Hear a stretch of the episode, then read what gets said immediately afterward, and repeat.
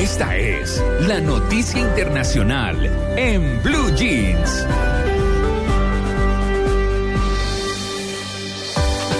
Bueno, hoy eh, la noticia internacional y una noticia que de pronto no suene tanto a nivel global, pero sí a nivel Latinoamérica, eh, pues es esta que les va a presentar a ustedes la Titoteca, porque ahí sí es verdad que hoy eh, se mezclan la música y las noticias. A ver, ¿dónde? Yo pregunto a los presentes si no se han puesto a pensar que esta tierra es de nosotros y no del que tenga más.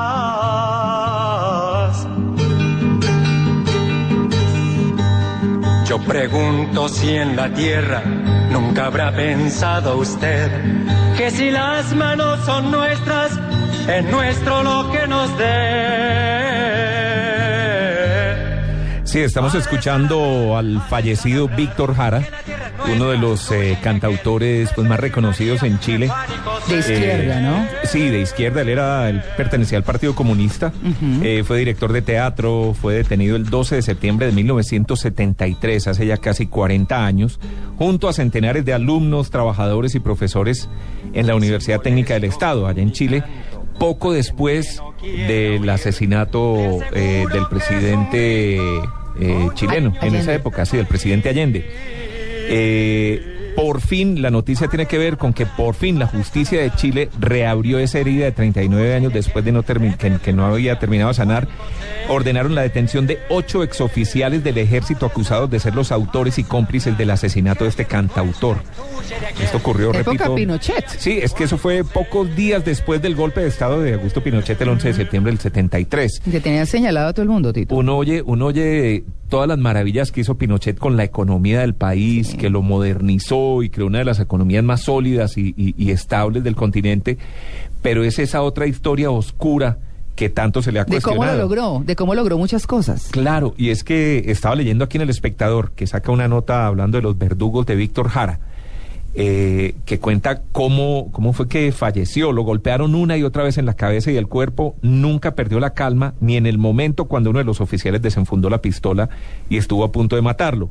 Algo que dicen quienes sobrevivieron logró desesperar a los uniformados. En una de las golpizas le quebraron las costillas y le reventaron un ojo.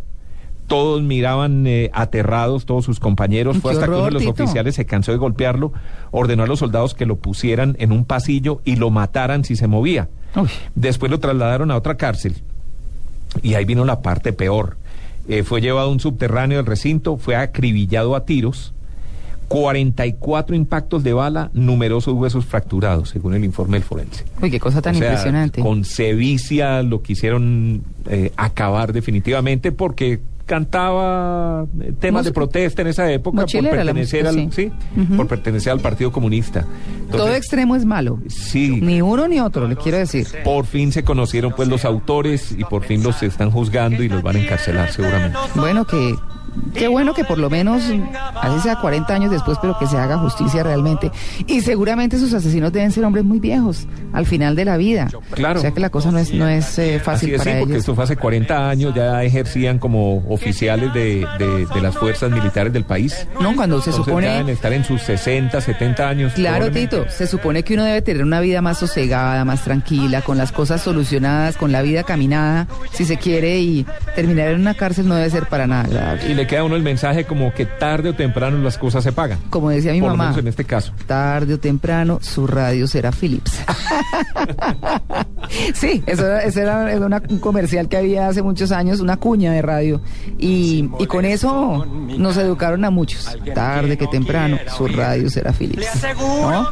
Bueno, muy bien. 6 y 34. Escuchemos a... Víctor Jara.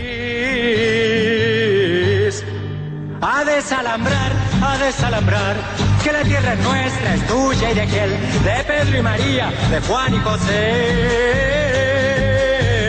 A desalambrar, a desalambrar, que la tierra es nuestra, es tuya y de aquel, de Pedro y María, de Juan y José.